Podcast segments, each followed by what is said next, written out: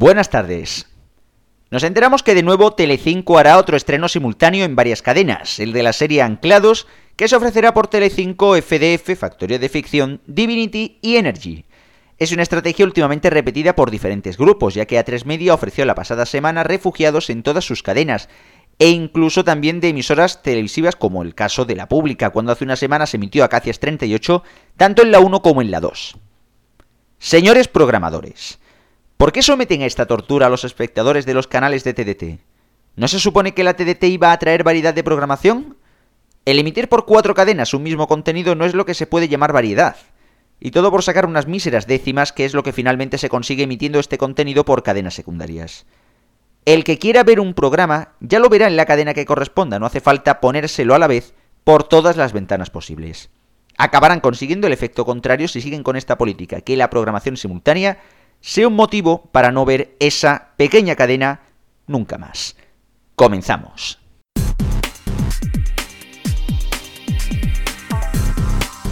Aquí comienza Los Mediatizados. Y como cada semana, tras el sermón empezamos los mediatizados. Estamos en el programa número 31 de esta temporada. Quien les habla Cristian García desde RFC Radio. Me acompaña aquí a mi vera, casi se podría decir, Héctor Prades desde neo.es. Empezamos como cada semana con las noticias. La primera, una de las más destacadas en televisión sin lugar a dudas, Un tiempo nuevo pasará a emitirse en 4. Así es, según han publicado los compañeros de Blooper, el programa de política que no ha acabado de conseguir buenos datos en Telecinco cambia de canal y tendrá una nueva oportunidad en 4. La fecha elegida para este cambio será el próximo 13 de junio, una vez finalizada la Liga BBVA, que actualmente ocupa la noche de los sábados en 4 y tres semanas después de que se hayan celebrado las elecciones municipales y autonómicas. De momento, la dirección de Mediaset aún no ha decidido si el programa pasará a 4 con el mismo equipo o, por el contrario, si se renovará por completo.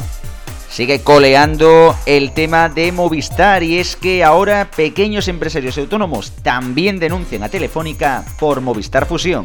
Efectivamente, y es que la Unión de Empresarios Autónomos ha decidido denunciar a Telefónica ante la Comisión Nacional del Mercado de Telecomunicaciones por los abusos que está cometiendo con Movistar Fusión Empresas.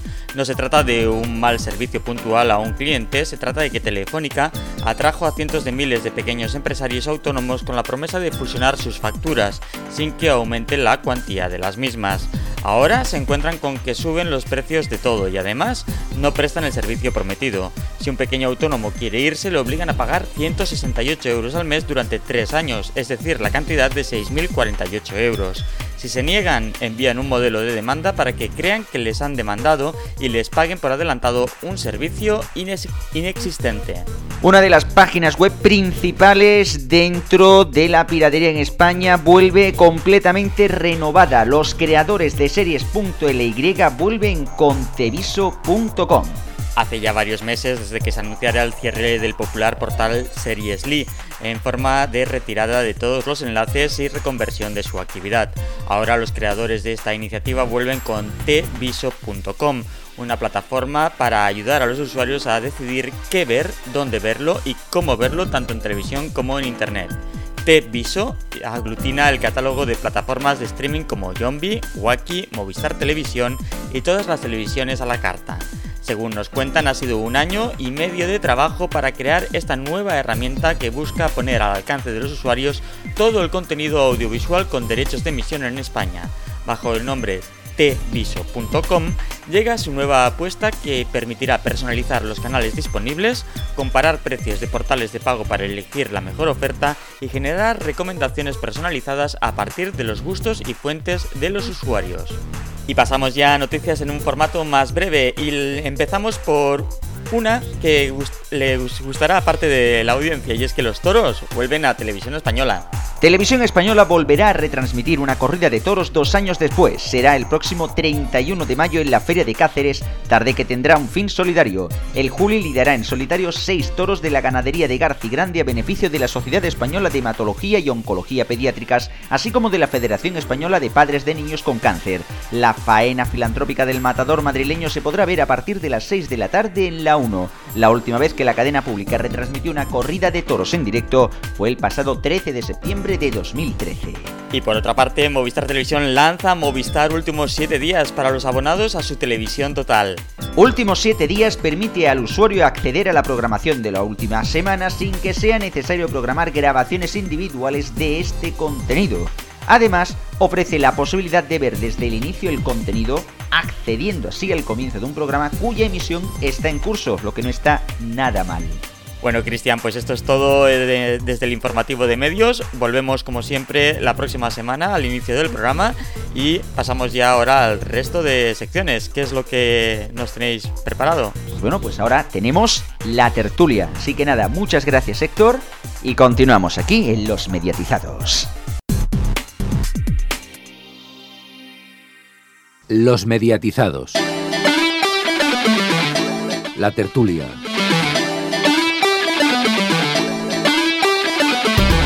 Pues lo prometido es deuda. Tras las noticias nos vamos a la tertulia esta semana un poquito más larga de lo habitual y es que tenemos bastantes cosas que comentar. Aquí a mi lado me acompaña Alfonso desde Frecuencia Digital. Muy buenas tardes, Alfonso. Muy buenas tardes. Y también me acompaña por aquí Antonio desde RFC. Muy buenas tardes, Antonio, una semana más. Hola, Paco Garrobo. Ah, ah no, ah, no eres Paco Garrobo. No, hoy. Hoy, hoy difícil. bueno, de camino al menos, ¿no? Sí, sí. Hoy es que, bueno, eh, digamos así que, que, ha tenido problemas. Ha tenido problemas. Eh, ya se sabe que, bueno. No, iba a decir que se le han pegado las sábanas, pero no, tampoco ha sido eso. Eh, así que vamos, vamos ya a la tertulia, vámonos a meternos en harina, tenemos bastantes cosas que comentar. Y la primera de ellas, bueno, pues es una que tenemos ya prácticamente un mes y es la sentencia que saldrá el próximo 23 de junio, el próximo 23 de junio que eh, resolverá el Tribunal Supremo esa, bueno, digamos así, esa denuncia pues interpuesta por Infraestructuras y Gestión 2002 por la cual podrían desaparecer varios canales. Se barajan los nombres de 13TV, que puede conseguir licencia en el nuevo concurso, Neox, Nova, Factorio de Ficción, Divinity, Boeing, Paramount Channel y Energy. Tela, tela, tela marinera. ¿No es así, Alfonso? Eh, pues sí, estamos a la espera, como tú dices, queda menos, bueno, queda poco más de un mes para que sepamos si eh, qué va a decir esa sentencia sobre los canales digitales, sobre unas concesiones que se dieron ya hace un tiempo. Eh, como siempre, la recurrente es la, misma empresa un poco pesada, Infraestructuras y Gestión 2002. De hecho, ya han recurrido el nuevo, el nuevo decreto que ha sacado el gobierno para nuevas concesiones, o sea que siempre lo recurren todo. Aunque hay que decir que ya ganaron cuando tuvieron que desaparecer unos cuantos canales hace unos meses.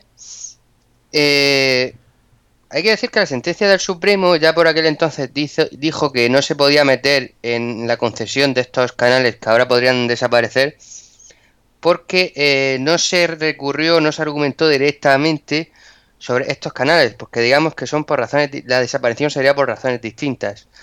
Los anteriores desaparecieron porque, mm, digamos que el gobierno dio a dedo una serie de concesiones de canales que tendría que haber adjudicado por concurso porque así lo decía la ley audiovisual que salió en el año 2010, que se aprobó en el año 2010. Estos, cuando se adjudicaron estos canales de los que se habla, 3CTV, Neos, Nova, Factoría de Ficciones y demás, eh, en realidad todavía eh, no estaba esa ley en vigor. Pero aún así, en Infraestructura y Gestión 2002 cree que, no se deberían haber dado como se debieron las licencias y hay serias sospechas de que el Supremo eh, pudiera fallar a favor de que, del cierre de los canales. Por otra parte, se dice que el gobierno esta vez sí estaría al quite y haría lo posible para que no se cerrasen estos canales como si se tuvieron que cerrar los anteriores. Veríamos, veremos lo que decide el Supremo y si decide el cierre de los canales, veremos qué decide el gobierno. Efectivamente, hay que estar primero, ese 23 de junio, 23 de junio, plazo máximo. Sería raro que lo, que lo sacaran mucho antes, pero máximo hasta ese día, sobre alrededor de ese día tendremos que saber el fallo del Tribunal Supremo. Y es lo que tú has dicho, eh, esta vez no, veo tan claro que vayan a dictar que se tengan que cerrar esos canales.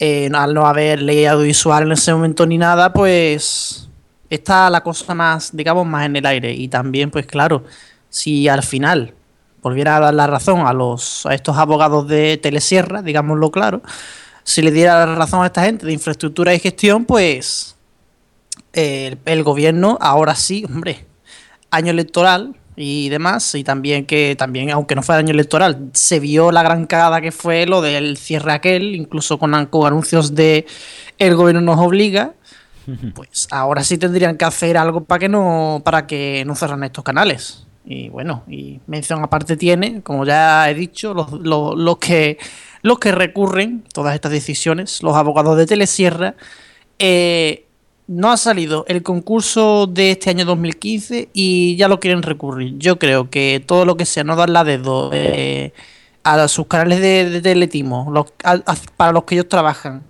todo lo que no sea darle canales a esa gente, lo van a recurrir. O sea, la mosca cojonera, eh, gracias a esa gente, eternas gracias a esa gente, nunca van a tener una televisión, de, televisión decente en España. Es que es eso. Da, es que es de tener muy poca vergüenza. Pero muy poca, muy poca, muy poca vergüenza. Ya de por sí que la TDT en España se ha visto muy perjudicada, muy perjudicada, porque realmente en España teníamos una TDT hace unos cuantos años. Hombre, no vamos a ponernos tampoco en plan así, madre, que daba gloria verla. Porque tampoco, tampoco vamos a tirar cohetes, tampoco, tampoco la cosa era tan bollante. Pero narices teníamos, por ejemplo, dos cadenas de cine, eh, dos cadenas de documentales, mm, también teníamos dos cadenas de deporte, Marca TV también estaba en TV, o sea, había muy buenas cadenas, había una televisión, era una televisión en el general que merecía la pena ver, que siendo gratuita, pues, qué narices, pues la verdad que podía hacer frente incluso a ciertas ofertas de la tele de pago básicas, una buena oferta gratuita, y, encima, pues eso con unos mimbres de calidad interesantes. Y hemos pasado a que nos quiten canales de tanta calidad, las cosas como son, como la Sexta 3, me parece un canal muy, muy bueno. Explora, que es un canal que también emitía programas bastante buenos. Que también hayan desaparecido cadenas, por ejemplo, como Marca TV, como MTV, fruto también de esa, mmm, bueno, más bien inquietud por parte de los grupos, por parte del gobierno. O sea, inestabilidad al fin y al cabo en el, en el entorno de la televisión digital terrestre y que ahora, si ya no fuera mmm, suficiente aquello, cuando la cosa parecía estar un poquito así calmadita, me coge y me sale con que pueden perderse otras seis cadenas. Pero, pero vamos a ver, es que entonces aquí, ¿qué, qué vamos a dejar en la televisión digital terrestre? Cinco cadenas, no, tres cadenas que hagan, ¿no? Ya dentro de nada nos ponemos a ver la televisión como en la época de Franco, la 1 y el UHF que me parece increíble, o sea, y todo por no darle una cadena a Infraestructuras y Gestión 2002. Recordemos que, como bien ha dicho Cuervo, es la propietaria de aquellos infames teletimos, te, eh, concursos, en los que ponían aquellos refranes, oro parece, plata no es, un tío gritando durante media hora, y luego nadie se llevaba el premio, que era una videoconsola del chino. O sea, es que eh, para, para, esta porquería, es que eso no se puede llamar programación. No es, que, no es que estén contra ti, contra su empresa. Es que lo que no se puede hacer es esa porquería de programas. Y lo que tú no puedes considerar es. Eh, lo que tú no puedes pensar es que vas a obtener una licencia a nivel nacional con semejante mamarrachada de programación. Pues planteate algo serio, haz algo en condiciones y no hagas esa. e, Es, iba a decir una palabra más alta y, me la callo. Eso no, no, eh, no, pretendas hacer eso y encima tocar las narices al resto de grupos que sí están creando puestos de trabajo y sí están haciendo una programación de calidad, empezando, aunque yo no sea partidario del duopolio, pero sí que es verdad que son los que más se están moviendo, A3 Media y Mediaset. Y punto y pelota. Pues estabas tú diciendo que, que en qué no, nos quedaríamos. Pues eh, si no me equivoco nos quedaríamos con la 1, la 2, Antena 3, 4, Tele5, la sexta, Discovery Channel, Discovery Max y Gol Televisión. O sea, es, es, esa es la lista que queda. Disney Channel en vez, de, en vez de Discovery Channel, Disney Channel, eh, Discovery Max y Gol Televisión, efectivamente. Es que solo eso. Uh -huh. Es que, bueno, y aparte, bueno, aparte los TDTs de televisión española, eso no afecta, ¿no? Clan 24 horas, eso no, ¿no? Eh, no, no, Televisión Española no, no se ve afectada por, por, esto, porque digamos que son concesiones aparte, fuera fue una norma distinta. Eh, por cierto, amigos de Infraestructuras y Gestión 2002, que ya nos hicisteis corregir una vez una cosa en la página de Frecuencia Digital, no son teletimos, aunque eran concursos, digamos que de dudosillos. Vamos a dejarlo ahí. Pero ya tuvimos que una vez que hacer una rectificación en Frecuencia Digital y no quiero tener que hacer otra rectificación la semana que Pero- viene por aquí. Alfonso, eh, eh, mm, aparte, para, para los que no lo, lo sepan, por favor, ¿qué, qué, qué pasó con esta empresa? El caso es que eh, eh, me vais a disculpar, pero no me acuerdo exactamente. Pero es que ha sido eh, eh, que tú dijeras la palabra mágica Sí. y yo acordarme que se escribió un artículo eh, relativo a eso. Es que no me acuerdo por qué era, pero efectivamente se dijo lo de Teletimo. eh, los de a los abogados de infraestructuras y gestión 2002 mm, nos dijeron que o rectificaban, bueno, no, o rectificábamos o nos denunciaban. Y entonces, pues bueno, en- endulzamos el artículo. Pero no te puedo decir exactamente por qué fue. Qué pena. Ya, ya, tenía, ya tenía yo curiosidad ya por saber eh, en, qué, en qué la habían liado esta gente. Pero bueno, eh, esto habrá que esperar al día 23 y ver eh, en, qué, en qué queda la cosa. Ahora, mm, yo digo una cosa después de estos canales es que mm, prácticamente eh, desde luego a 3 Media, Mediaset o le hacen el favor de darle a licencias o qué va a pasar con esto. Es que se cargan... Se les acaba el chiringuito. Bueno, el chiringuito, los Simpsons. China, todo eso fuera.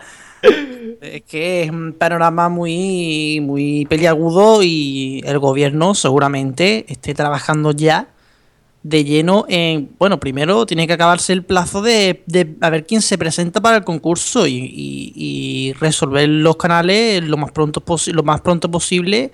No vaya a ser que ahora esto se vaya abajo otros ocho canales lo de resolver, pues nada, mes que viene, próximo mes de junio, porque si no, va a ser un lío, otra vez, un lío peor que el de la otra vez. No, desde luego, es que va a ser un liazo de narices porque ahora ya ¿dónde recolocan la programación que les queda? Pregunta que os hago. ¿Dónde lo meten?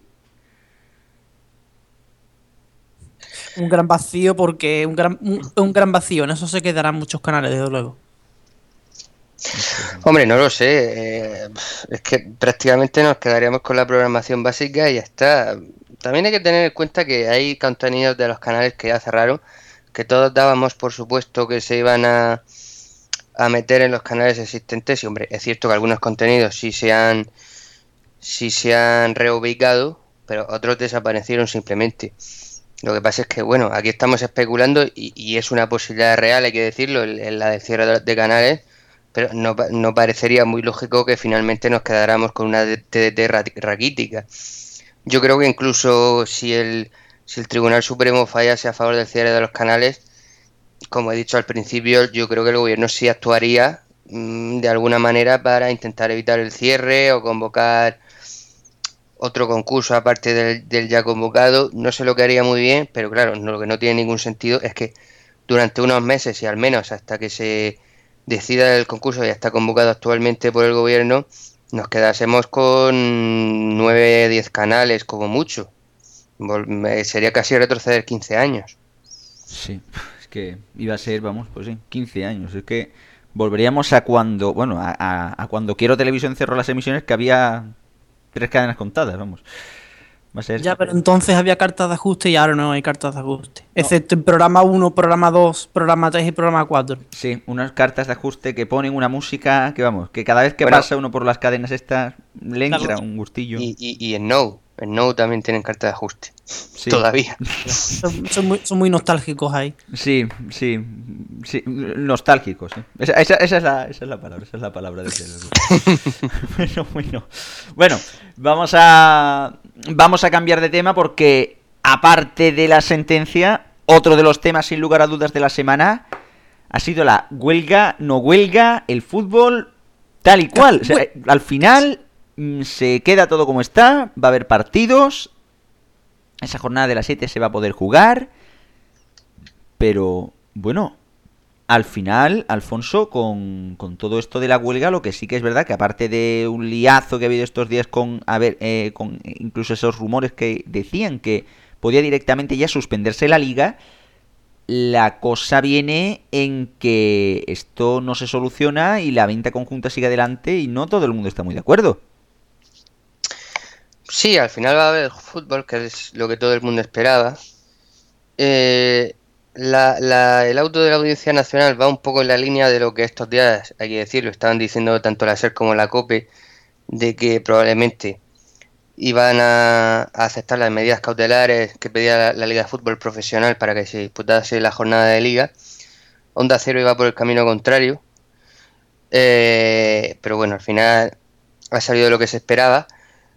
Mm, eso sí, la liga ha tenido que, que, pagar una caución que se llama de 5 millones de euros, que eso se paga por si luego estas medidas cautelares eh, podrían perjudicar a, a quien pues a quien quería hacer la huelga, que era la Asociación de Futbolistas en este caso, y, la, bueno, y en cierta manera, aunque no querían hacer la huelga, pero está inmiscuido en ellas la Federación Española de Fútbol. Eh, como ya hablamos hace una semana, son excusas realmente, eh, los motivos de uno y de otros. No quiere decir que no haya algún motivo que, que, no sea razonable por parte de la AFE y por parte de la Federación, pero bueno, todo esto viene más por la enemistad de, de Tebas y Villar entre sí, de Villar con, eh, con Cardenal, con el secretario de Estado para el Deporte y de Villar en general con todo el mundo mundial. Eh, aunque es un hombre admirable porque lleva 28 años en un puesto, nadie sabe exactamente lo que hace y oye, y ahí sigue. Y de vicepresidente de la UEFA y de vicepresidente de la FIFA. De la FIFA. Y ahora otra vez presidente de la Comisión de Árbitros de la FIFA. Será por cargos. Eh, pues eso, los, futbolistas, recordemos que sus exigencias oficiales iban en cuanto al reparto de dinero para la segunda vez para el fútbol femenino y en parte también por la segunda división, que solamente se queda con el 10% de, de los contratos televisivos. Y extraoficialmente por la cierta persecución que empiezan a sufrir por parte de Hacienda para que no se declaren como no declaren sus ingresos como empresas sino o parte de ellos como empresas sino como personas físicas. La Federación sobre todo se veía perjudicada, bueno, la Federación se quejaba de que no había sido llamado a digamos, digamos a consultas para para consensuar el decreto. La FE también se quejaba de eso, por cierto. Pero eh, sin duda el perjuicio mayor era por el mordisco que le daban de las quinielas porque en un principio hay que decir que la, pelea Federación-Liga era porque a la Federación, Federación quería el 2% del dinero que se recaudase de las televisiones y la Liga solamente quería que, se quedase con el 1%. Al final, realmente se queda con el 2% porque recibe el 1 directamente y el otro 1 se lo da a la Liga de Fútbol Profesional. Pero el mordisco al final ha llegado por la parte de las quinielas, donde, donde sí que le quitan bastante dinero y ahí hay que decir que la federación sí, puede, sí tiene parte de razón. Pero bueno, la liga está en manos de quien está, el fútbol está en manos de quien está, la AFE empiezo a pensar en contra de lo que yo pensaba antes, que también está en manos de quien está. Pero bueno, finalmente el domingo a las 7 pues tendremos 10 partidos de primera división en juego. Efectivamente, y esos esos 10 partidos a la vez, como nos gusta a los que nos gusta escucharlo por la radio. Eso, eso. Ahí, ahí quería yo llegar. Ahí, ahí los horarios. Bueno, a ver, esas cosas, esos cortos, esas cosas aparte, yo quería comentar ahora que este tema se va, este del fútbol, se va a jugar y demás, pero esto es una tregua. ¿Os acordáis aquello que yo dije de Juego de Tronos que fue un éxito, verdad? Pues eh, eso va a seguir esto es en plan, eh, vamos a jugar lo que queda porque si no va, va a ser muy dañino.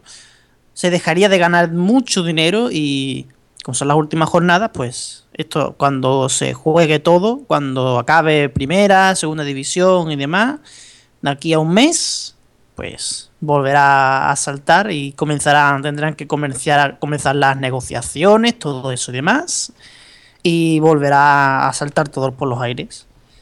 Y bueno, una cosa que me quedó por comentar de la semana pasada y me acordé después del programa. Y no quise decir.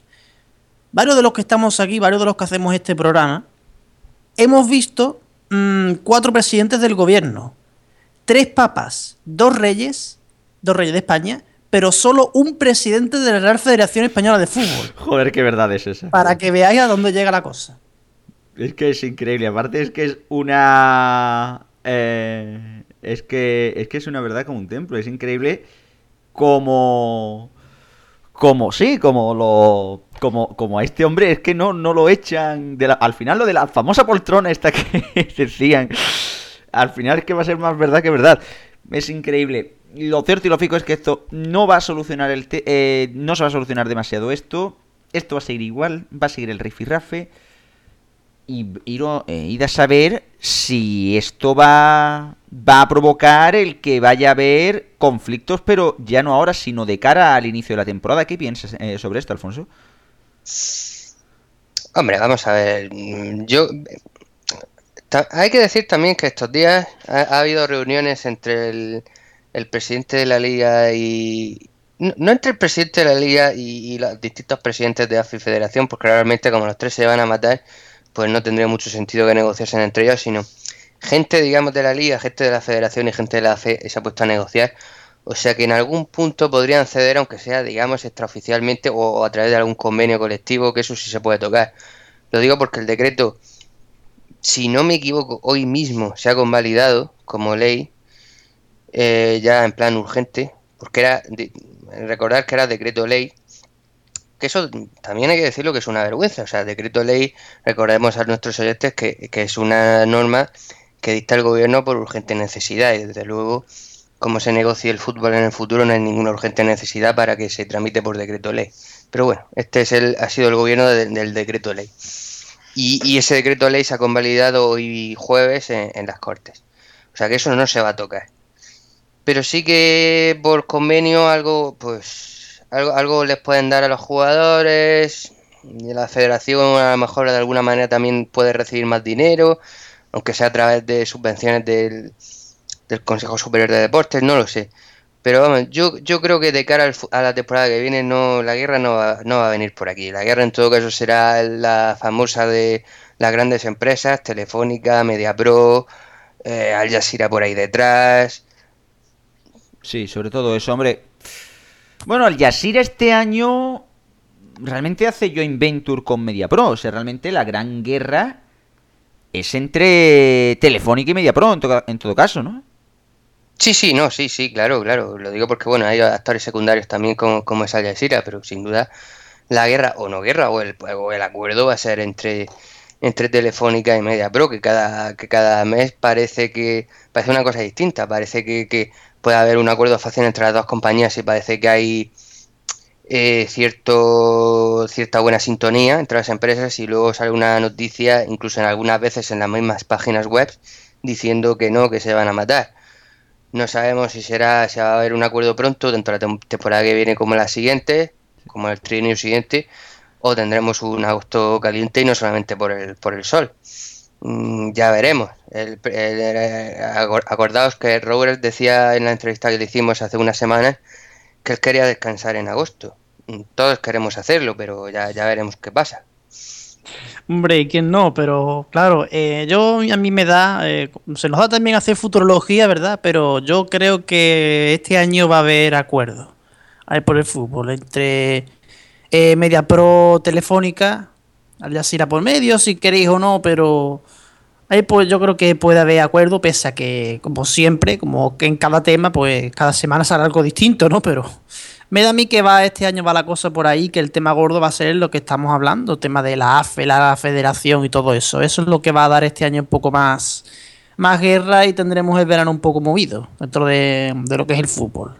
Nada, sí, total, como si no estuviera movido. O sea, porque entre la guerra del fútbol, el qué va a pasar con Gol Televisión Bein, lo que va a ocurrir, lo que vaya a ocurrir ahí, la plataforma de Movistar con Canal Plus, nada, sí, eh, sí, sí es que me da a mí que este verano vamos a descansar hasta poco. Bueno, no, venga, vamos a dejarnos de coño, hombre. Que sí, que se va a descansar, pero hombre, también hay que entender que este verano va a haber bastante movimiento en los medios de comunicación y desde luego que habrá que estar muy atentos a todo lo que ocurra. Lo que sí vamos a hacer ahora es, llegado ya a este punto, un pequeño alto en el camino para coger e, e irnos a, los consejos comerciales, como diría aquel. Y a la vuelta seguimos con la tertulia y también, por cierto, recordar que hoy sí que sí vamos a hacer un sentido homenaje al gran Hermida, el que nos hará después Palacio. Así que tenemos todavía bastante tela que cortar. Volvemos enseguida. Los mediatizados. La tertulia.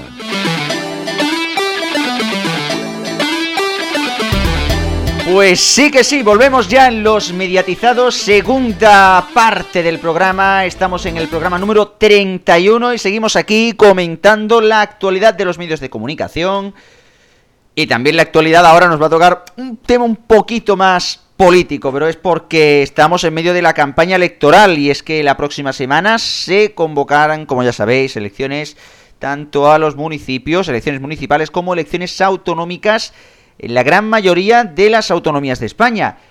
Y la verdad que hay un. Bueno, hay una historia bastante curiosa con el tema de los bloques electorales. ¿Qué nos podéis comentar, Antonio?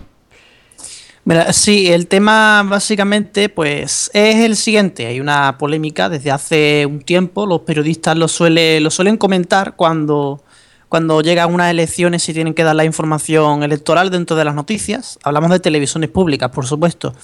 Eh, hay un tema en que la, Junta Electoral, la Junta Electoral que sea, pues Junta Electoral Central, etcétera, eh, obliga a que las televisiones se dé información electoral dentro de los, de los telediarios, eh, informativos o los que sea, se dé la información por bloques en función de los votos que ha tenido cada partido en, las elecciones anteriores, en citas electorales anteriores.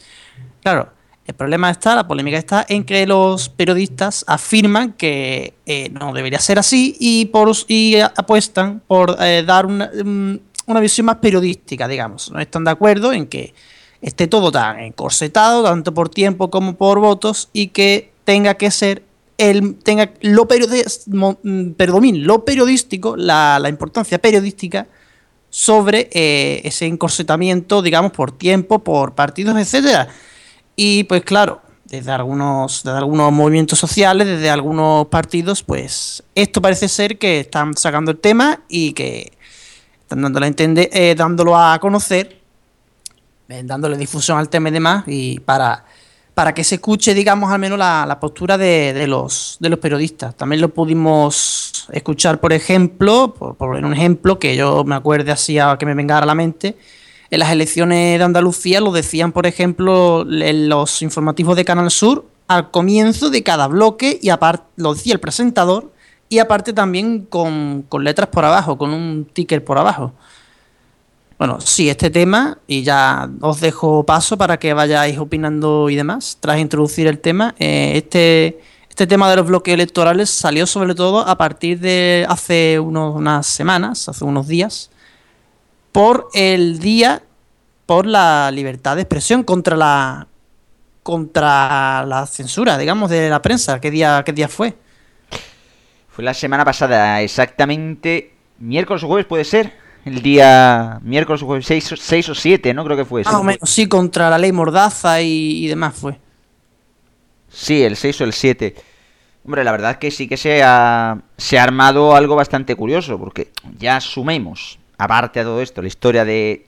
Sobre todo de lo de Podemos Izquierda Unida, ¿no? Con los famosos bloques electorales en la Junta Electoral Central, que ya... Ya entre una cosa y otra, pues la verdad que está, está movidita la campaña. En una campaña en la que, bueno, ya sabemos, todo el mundo sabemos que en cada campaña electoral siempre hay el típico partido freak y demás pero no da la sensación de que este año la cosa se ha animado bastante más, incluso en televisión, con esto de la, mm, vamos, de los nuevos partidos políticos y que se y que se ve que la gente y que también en los medios de comunicación se habla bastante del tema? Alfonso. Eh, hombre, yo lo que te iba a decir es que yo distinguiría entre los medios públicos y privados, porque, bueno, por un lado tenemos los medios públicos, que sí, que yo entiendo que los periodistas se quejen de que debe privar la, la, libertad para informar de lo que de lo que ellos crean que es más relevante de cada partido y dedicarle más o menos tiempo según ellos crean.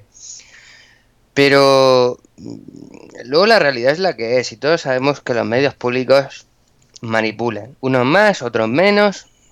Otros tienen, unos tienen más libertad, otros menos para informar. Pero no se les puede dar libertad total para informar porque sabemos lo que van a hacer. Por desgracia. Luego tenemos a, los medios privados que también tenían algún tipo de cortapiso últimamente que les habían puesto en este sentido. Eh, si te digo la verdad, estaba buscando la normativa exacta, pero no, la encuentro, porque creo que también se quería hacer un, poco lo mismo con los medios privados que se hace con los medios públicos. A eh, estabais hablando, sobre todo Curvo, estaba hablando de esta cuestión, también recordaba, escuchando estos días, cómo se han tratado pues, temas políticos en los distintos medios de comunicación, no, solamente públicos, que a ver, que echa la ley también echa la trampa. Porque es cierto que eh, tú puedes limitar lo que es la, información electoral de los partidos políticos, pero eh, el medio de comunicación puede, mm, digamos, eh, delimitar muy concretamente lo que es información electoral pura y dura, es decir, un meeting, cosas así, de lo que es información de un partido político que puede haber, que puede existir cualquier día. Eh, hombre, yo, os pongo un ejemplo, aunque sea con un medio privado, vuelvo a repetir. Si uno escucha el informativo hora 14 estos días, y tampoco creo que, creo que lo hagan a propósito, pero lo hacen así. Hay una amplia información política antes de entrar estrictamente con su sintonía habitual en, la campaña electoral. Es decir, al final si se informa de la política conforme el, periodista de turno quiere y considera oportuno. Eso es cierto. O sea, bueno, es verdad que, por ejemplo, hora 14 sí es una... Vamos, sí, sí que es verdad que se lo... Lo trabaja esto bastante bien. Y yo creo que en ese aspecto, pues casi que es de agradecer. Pero bueno, también hay que entender que la televisión, que es al fin y al cabo el medio donde más gente va, va a enterarse de las noticias, porque es el medio al que más mm, llega ¿no? la población. El, tratamiento de, de, la, de la información electoral, bueno, no es tan, a lo mejor, tan certera y tan, bueno, tan clara como es en la SER, ¿no? Mm, no sé, yo por ejemplo pongo los casos de la Sexta o de Televisión Española y, bueno, mm, a cada uno va, bueno, pues un poco arrimando las cosas a su sardina, lo de siempre, ¿no? Pero vamos. La verdad que el tema de los bloques electorales va a ser algo que, que traiga bastante cola. Y otra cosa que también mm, quisiera eh, preguntaros es, en el general, poquísimos debates electorales en... Eh, sobre eh, en las televisiones nacionales, ¿no? Es que Televisión Española no ha no ha hecho nada para, para acercar ese, hacer pequeñitos debates en cada una de las comunidades donde sí se celebran elecciones, ¿no es así? Sí, es verdad. Eso no habíamos caído en eso. También iba a decir que las son elecciones autonómicas y municipales, que es lo más cercano, digamos. Televisión Española es la, digamos, la estatal. Pero claro, bien que hizo un debate para las elecciones de Andalucía. O sea, para las elecciones autonómicas, ni siquiera solo en desconexión ni nada, no ha hecho ese tipo de. ha hecho debate, Televisión Española. En otras comunidades, pues sí, su televisión eh, autonómica ha hecho, ha hecho debates y demás, que lo tiene que hacer y y sí. Y para municipales, pues supongo que televisiones locales pues harán también debates donde, donde puedan o donde haya televisión local también. Pero claro, son, una, son unas elecciones distintas, son unas elecciones, digamos, más, más de cada sitio, más descentralizadas. Por eso, digamos, la estatal a lo mejor no ha querido meterse ahí tanto, pese a ser incoherente, pese a ser un motivo incoherente, porque para las elecciones de Andalucía dio el debate incluso para toda España a través del 24 horas. Sí, sí, sí, es por eso. O sea, que realmente, por ejemplo, el debate de Andalucía se pudo ver a través del 24 horas y sin problema, pero en este caso no han decidido tirar por esa por esa vía a la hora de poner el debate, hacer debates o de, bueno, hacer la campaña electoral. La verdad es que, bueno, tiene, tiene bastante miga. Lo último que queríamos... Perdona, perdona, Alfonso, que te he cortado. No, no, no, y perdona que te, corte, pero es que os estáis perdiendo también la segunda parte de esa historia. Es que yo, según he leído, Televisión Española no va a hacer desconexiones territoriales ni siquiera en la noche electoral. Que eso sí que me parece muy fuerte. venga ya, vamos, ya, ya increíble. Directamente ya, vamos, ya, ya un cachondeo. Ya, esto directamente es un cachondeo. Porque se supone que es que Televisión Española en muchas comunidades, en muchos sitios, es la única televisión que se puede ver y que es que pasa olímpicamente de... Sí, pasa olímpicamente de esto, me parece, me parece increíble. Pero vamos, es lo que es lo que hay, es tristísimo. Bueno, eh, antes de seguir, antes de hacer ya la agenda deportiva, Alfonso, que te voy con ganas ya de comentar todo lo que hay, que hay bastante deporte este fin de semana. Sí que, mm, sí que tenemos que comentar una cosita y es la polémica que ha habido con Chicote y lo de Tailandia, ¿no? Yo supongo que más, eh, supongo que muchos se habrán enterado de que realmente, pues bueno, o que, noticias, eh, Chicote no estaba en Tailandia, en Tailandia en uno de los extractos del programa El precio de los alimentos, que se emitió a cosa, bueno, pues sí, de un mes, cuando fue Semana Santa, como descanso, como sustituto a Salvados. Y se ha generado una polémica en las redes sociales espectacular por este tema, por una cosa que dice, bueno, es que cualquiera que tenga un poquito de idea de cómo funciona la televisión y demás, se da cuenta de que es que el programa tenía partes que en las que no estaba chicote. Y se ha armado la de Dios. Pero bueno. Sí, eh, ha habido polémica de, distintos puntos de vista. Eh, por un lado se dice que, que bueno que Antena 3 le mintió a los espectadores porque hizo parecer que Chicote había viajado donde, donde no había viajado. No sé, ellos, ellos le llaman recurso narrativo. Eh, bueno, me parece un poco arriesgado.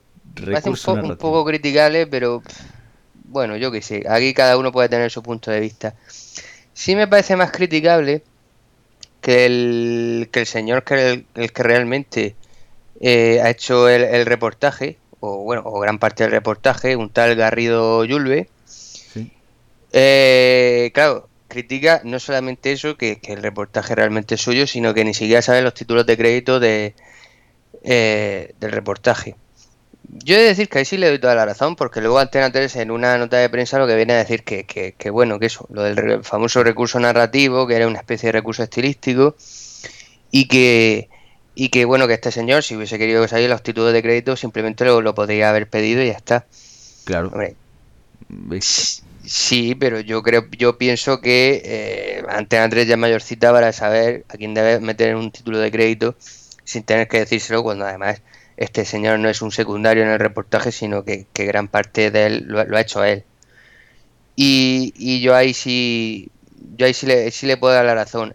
Tengo que decir también que, que la respuesta de Chicote sí que me ha, me ha gustado, porque lo que ha venido a decir es que toma nota de las críticas y las tendrá en cuenta y, la verdad es que me ha, parecido muy humilde. Sí, eso sí, y se le ha criticado un montón por eso. Bueno, ¿qué opinión, opinión que, que le merece a Cuervo? Hombre, que por lo menos Chicote hace bien en eso de, decir que toma la cuenta, nota de todas las críticas y demás. Bueno, por lo menos sabe que sabe lo que le están diciendo, no sabe que, digamos, a lo mejor él la está cagando, pero hay otros que también la están cagando más y, nada, es que solamente le, solamente le queda, le queda eso. Aparte de que de todo este tema de que se haya liado por esto me parezca un poco raro. Eh, y me parezca, digamos, más importante lo que habéis contado vosotros, lo de este hombre que parece que ha hecho casi todo el reportaje él y resulta que no lo meten en los créditos, pues no se le reconoce al hombre su trabajo, ¿no? Pues poco mm, es raro también, pero mm, sí, no sé por qué no, lo han metido ahí, no sé. Hombre, mm, desde luego sí que es verdad que bien se podía, eh, bien se podía haber hecho la cita pero también hay que. Tampoco hay que ponerse. Tampoco hay que alarmarse tanto. O sea, al fin y al cabo. Este tipo de cosas ocurren. Yo creo que cualquier persona con un. Con un poquito de. Con un poquito de idea, con un poquito de. de, bueno, de. Más o menos de sentido común, dice, bueno, pues es verdad que este hombre no está en ese momento allí. Pero bueno, parece ser que. Que esto no. Que esto siempre. Esto, esto siempre va a generar polémica. Y siempre va a haber el que diga que que vaya falsedad y tal. Se ve que la gente, bueno, pues va a acabar cayendo, eh, va a acabar siempre tirando, eh, tirando siempre piedras sobre este tejado que ya está, yo creo que ya prácticamente eh, caído ya de, tantas piedras que le han tirado. Pero bueno, nosotros vamos a cerrar por hoy ya la tertulia. Mm, a Antonio, sobre todo, pues bueno, gracias por, por, por estar aquí. Bueno, no me voy muy lejos por si acaso, voy acá aquí, pero... Sí, tú, ponte a recoger, tú ponte a recoger por, y ya, ya, ya hablaremos después. Ya, ya, sí, dame hueco. Exacto, que ya y tal. Alfonso, nos vamos ya para, para la agenda, ¿no? Vamos con ella. Pues vámonos ya a la agenda.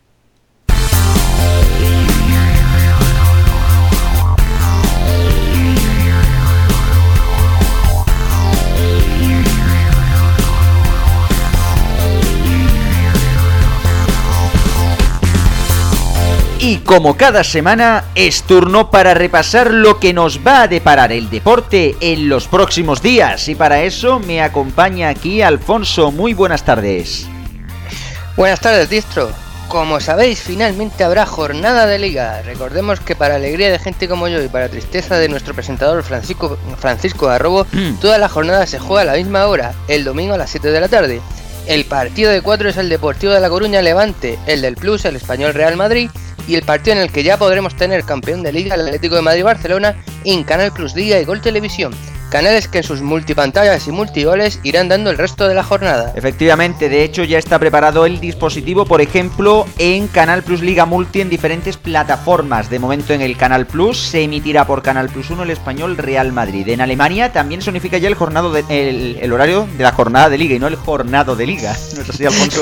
sí, efectivamente, la penúltima jornada de Bundesliga se juega el sábado a las 3 y media. Tenemos partidos en Canal Plus Liga de Campeones, Sportmanía y Multideporte 1. De Italia destacamos el sábado a las 6 el partido del campeón y finalista de la Liga de Campeones, Inter de Milán Juventus, retransmite Canal Plus Fútbol. En Inglaterra se juega el Manchester United Arsenal el domingo a las 5, televisado por Canal Plus 1. que la verdad, un partidazo, la verdad. Las cosas como son. También este fin de semana tenemos otro acontecimiento de primer nivel, pero no en el fútbol, sino en el baloncesto. Y es que se disputa la Final Four, ¿no es así?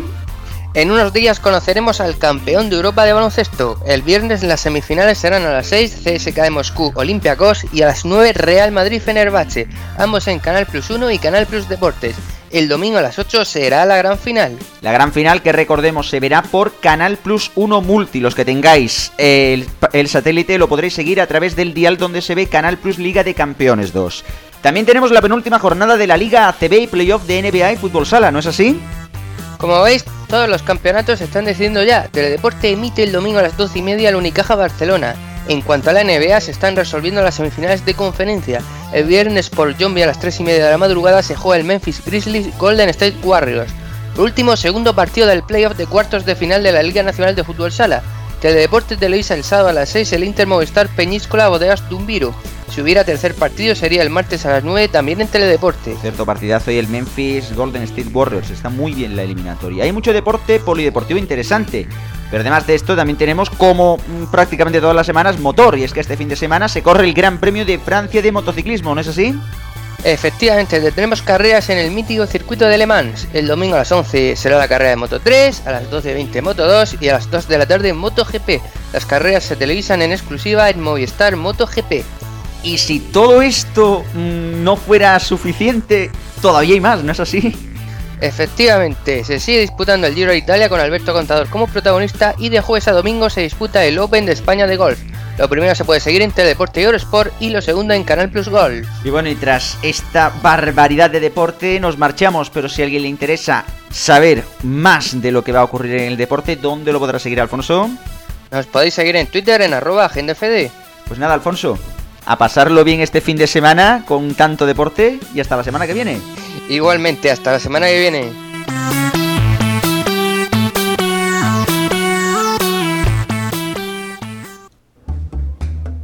Los mediatizados. El sonido histórico. Bienvenidos al Sonido Histórico de los Mediatizados en RFC Radio. Esta semana finalmente le podemos dedicar el tiempo que se merece a esta gran referencia de la radio y televisión en España, el periodista nacional de Monte Jesús Hermida Pineda, afamado comentarista de los medios españoles de televisión, prensa y especialmente de nuestro mundo, la radio. Y es que fue una de las primeras caras reconocidas de Antena 3 Radio, la cadena de emisoras que recientemente en este 2015 ha cumplido 33 años desde su fundación. Y estuvo presente con programas en el fin de semana como Hora H o también Hora Cero, del cual escuchamos un fragmento a continuación junto a Goma Espuma. 40 metros por 40, de ahí para arriba. Pero con la promesa del alcalde que la arreglaban, pues estamos un poco aguantados. Y así están, un poco aguantados porque lo voy a hacer, lo que hay que hacer. Bueno, es que es un tema para sonrisas. Digo que así están, como, como decían ellos, un poco aguantados. Guillermo, continúa con la historia, por favor. Vamos a ello. Un poco aguantados porque lo de hacer.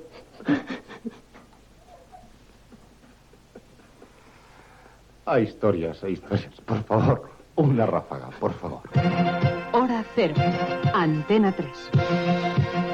Todo esto durante dos años hasta que volvió definitivamente a la televisión, donde como antes presentaría todo tipo de programas de corte informativo o tertulias e incluso nos dio la noticia ya unos años atrás del hombre en la luna. Ha salido del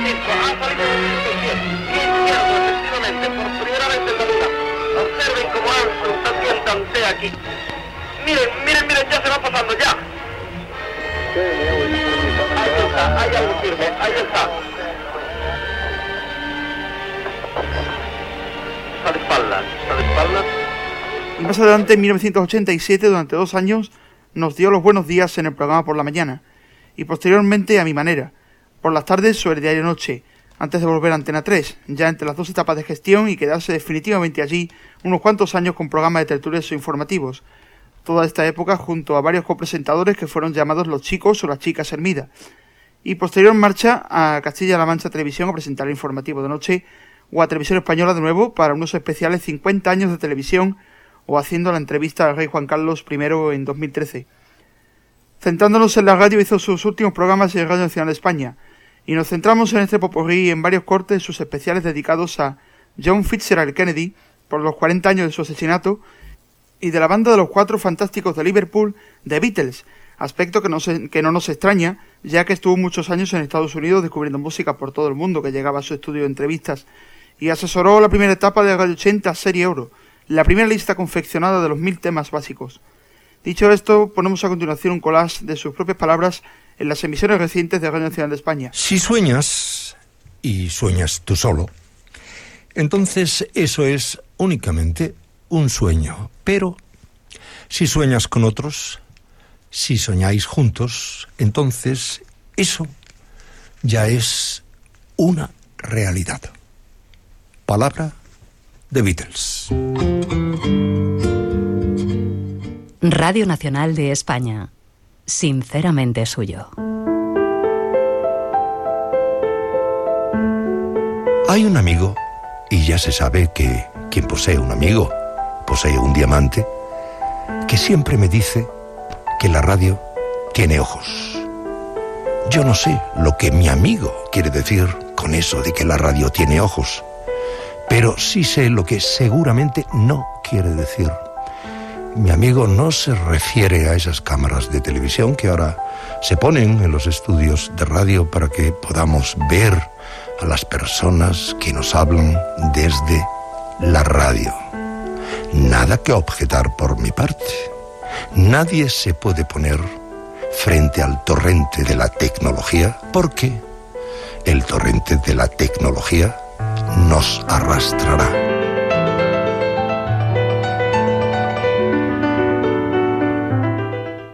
Frente a más de dos mil personas que le escuchaban en silencio emocionado, Robert Francis Kennedy habría de recordar la mañana en que su hermano fue asesinado.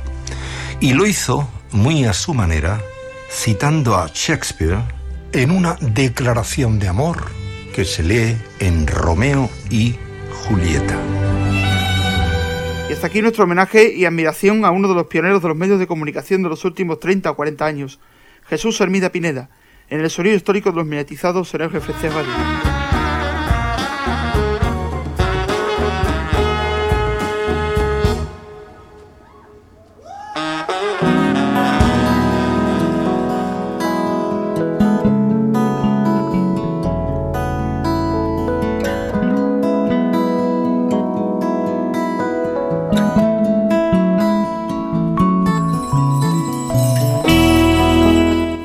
Antonio. Dígame. No te, no te escapes todavía, que ya estaba ya ahí recogiendo las cosas. Eh, porque te tienes que ir a. Te tienes que ir eh, ya de- del estudio y más. Eh, bueno, cerramos otro programa, el 31, ¿eh? Estamos ya cada vez más cerca de, de ya llegar al veranito, ¿no? Sí, está, queda ya, queda ya cerca para acabar la temporada. Sabéis cómo. No- bueno, no siempre no, porque alguno a lo mejor todavía no, no lo sabe, pero que se lo apunten, que se lo apunte cada uno en su agenda porque la temporada acabará eh, cuando demos el EGM en julio, primera semana de julio, pues ahí cerramos temporada como hemos hecho en otras ocasiones. Efectivamente, hay que recordar que el EGM se celebrará el 2 de julio. Que parece que queda, uh, queda una barbaridad, pero de eso nada, ¿eh? Que dos meses esto se pasa volando, señores. Queda muy poco, las temperaturas nos lo están recordando ya. Sí, sí, lo de que nos lo están recordando, hace- hacedme caso que nos lo están recordando. Que hace un calor que, vamos, que pa' qué. Que hace un calor que pa' qué esta semana. Esta semana ha sido buena, la verdad que van a celebrar bien en Madrid la fiesta, va a ser, va a ser todo magnífico desde luego. Pero bueno, eh, antes que nada, recordar, ya sabéis que en esta parte del programa, pues normalmente Radio Chips, normal, digo normalmente porque hay semanas que sí, semanas que no, este hombre como el Guadiana, eh, no va a poder estar esta semana porque tiene que presentar su libro, evidentemente ya sabéis, recordamos, Radiografía Española con prólogo de Pepe Domingo Castaño, del editorial Dolmen, que está ya a la venta en las principales librerías y tiendas de venta por internet, como es el caso de Amazon, el corte inglés. Digo, Y- firmando libros ya Red Chive, en plan famoso. Sí, sí, está hecho un paco umbral de la vida este hombre. Nada, nos alegramos mucho por él y desde luego, si no lo habéis leído, tenéis que hacerlo, tenéis que hacerlo el libro de verdad magnífico, como ya comentamos en su momento. Así que bueno, que sin carta... Por ci- Alfonso. Alfonso. Sí, sí, por aquí ando todavía. Que, que- es, que, es que ya se nos iba, ya, ya, ya este hombre ya se nos iba. Eh, eh, decirte, eh, tú estarás ya, mm, estarás empezando ya a prepararte ya, a empollarte ya al EGM el tercero, ¿no? Pues eh, sí, estamos trabajando en ello, como decía aquel. Sí, sí, como decía aquel, desde luego. Pues vamos, ya eso, dos meses, es que nos queda ya muy poco. Lo que sí, recordar, por cierto, la próxima semana tenemos de nuevo programa y que ya ha llegado, ya ha llegado este punto, ya bueno, ya el fútbol se va acabando, pero vamos, que nosotros eh, seguimos aquí a la zaga, ¿no? Digo yo. Aquí me han dejado más solo que la una. Muchas aquí, gracias por aquí seguiremos al pie del caño. Muchas gracias, muchas gracias por el apoyo. Así de claro os lo digo. Lo que sí, recordaros, como siempre, ya que es momento de cerrar, la música de este programa es Creative Commons. Podéis encontrar la lista de canciones que nunca se pone, que nunca se pone Alfonso, que me la dice 60.000 veces, nunca se acaba poniendo en la lista. Pero la lista de canciones se puede encontrar en anteriores podcasts de iVox. Y también recordar y darle un abrazo y un saludo a los oyentes de Voxugi Radio y también de Radio Torrijos. Y como siempre a los oyentes de RFC Radio King mandamos las gracias. También damos las gracias a los compañeros de Frecuencia Digital y de Neo.es por hacer posible este programa. Y nada, e invitaros a la próxima edición de Los Mediatizados. Gracias y feliz semana.